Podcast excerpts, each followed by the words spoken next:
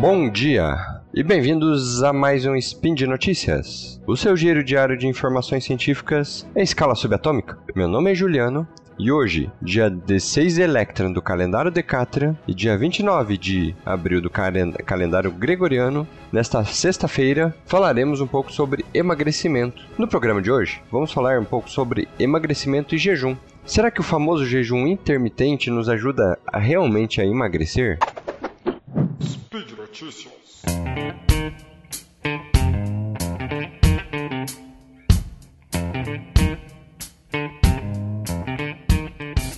Bom, muitas pessoas, eu incluso, estão em, em constante batalha contra a balança.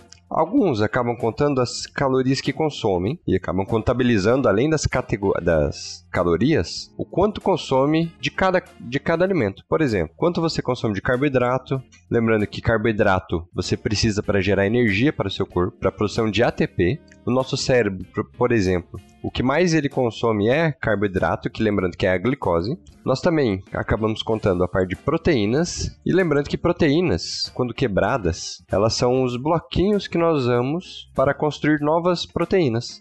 Por esse motivo, pesquisadores buscam de forma constante novas técnicas e métodos para ajudar a controlar o peso, principalmente em pacientes obesos. Uma das, so uma das formas que sempre vimos que é a conta básica, ou seja, de ingerir menos quantidade do que gastamos. Quando acontece isso, nós temos um déficit calórico.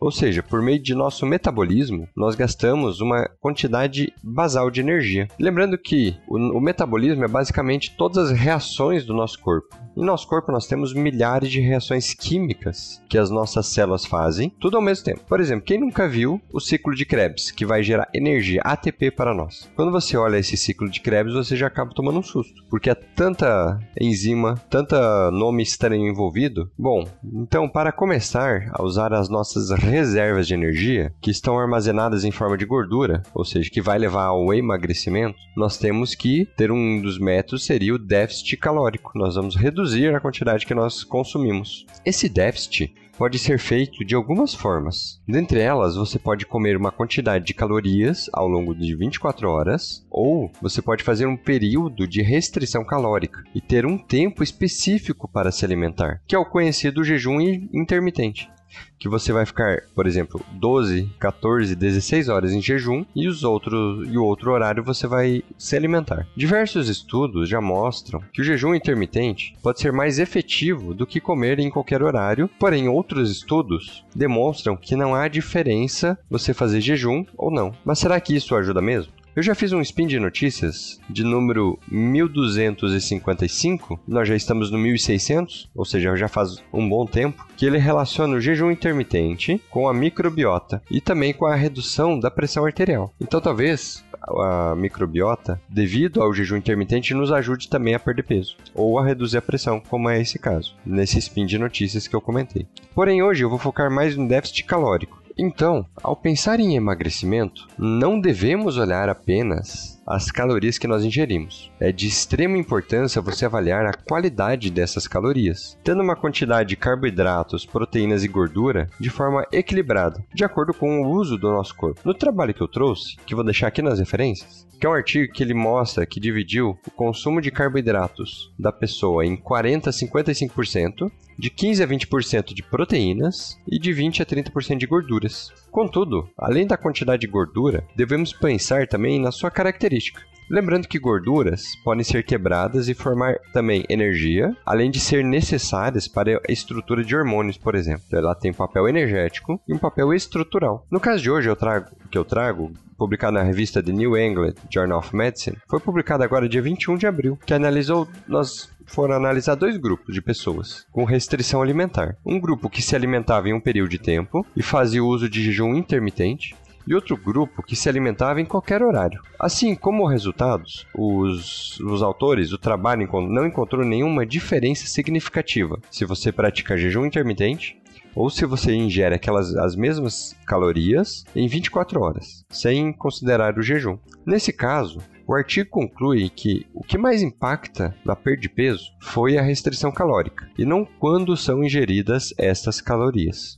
Além disso, outros parâmetros foram analisados, como por exemplo, níveis de glicose no sangue. Lembrando que os níveis de glicose no sangue, eles podem levar a doenças como diabetes. E o diabetes também pode causar a longo prazo, como é uma doença crônica, a outras complicações. É, eles analisaram também colesterol, triglicérides, níveis pressóricos esses três componentes, quando eles estão alterados, quando eles estão aumentados, há um aumento do risco cardiovascular do indivíduo, que facilita, que aumenta a chance de da pessoa, por exemplo, sofrer um infarto. E todos esses compostos, que é glicemia, colesterol, triglicérides, eles não tiveram nenhuma diferença significativa entre os dois casos, se a pessoa ingere em jejum ou não. Mas lembrando que ambos os grupos foram as mesmas quantidades calóricas. Porém, talvez a sua dificuldade não seja em fazer o jejum, ou não, mas em diminuir a quantidade de calorias ingeridas. Porque acaba sendo muito difícil ingerir.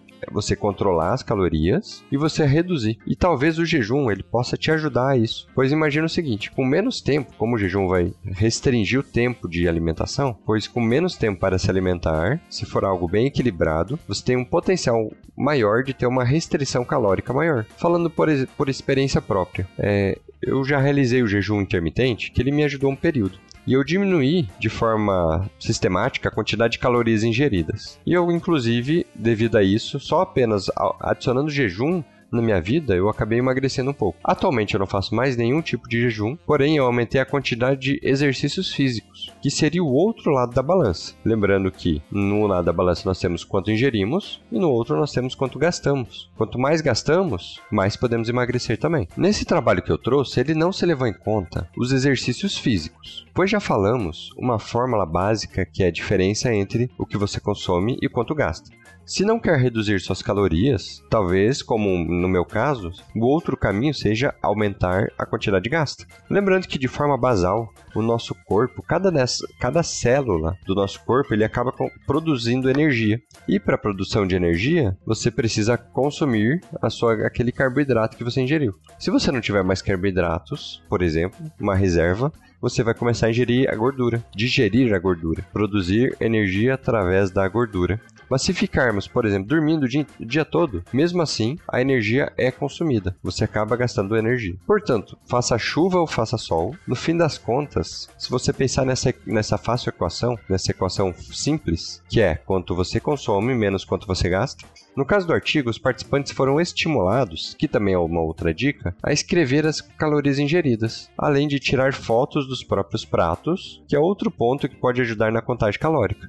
Além disso, é, nesse, nesse caso, nesse trabalho, os pacientes, os voluntários, eles tinham um suporte também, que uma vez por mês ele entrava em contato com uma pessoa que ajudava a fazer uma dieta, a ver quanto que está a caloria, se a pessoa está emagrecendo, se está com saúde. Bom, vou deixar aqui nas referências do post caso você tenha algum interesse em pesquisar um pouco mais sobre o assunto. E por hoje é só, pessoal. Eu vou lembrar que todos os links comentados estão no post. Deixe lá também seu comentário, elogio, crítica. Lembro ainda que este podcast só é possível acontecer por conta do seu patronato no SciCast, no Patreon, Padrim ou no PicPay. Um grande abraço e até amanhã.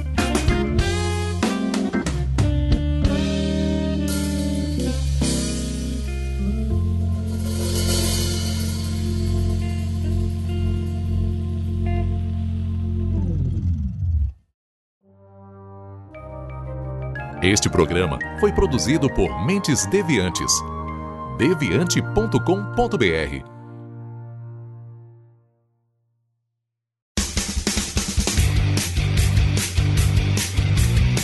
Cortes, edição de podcast.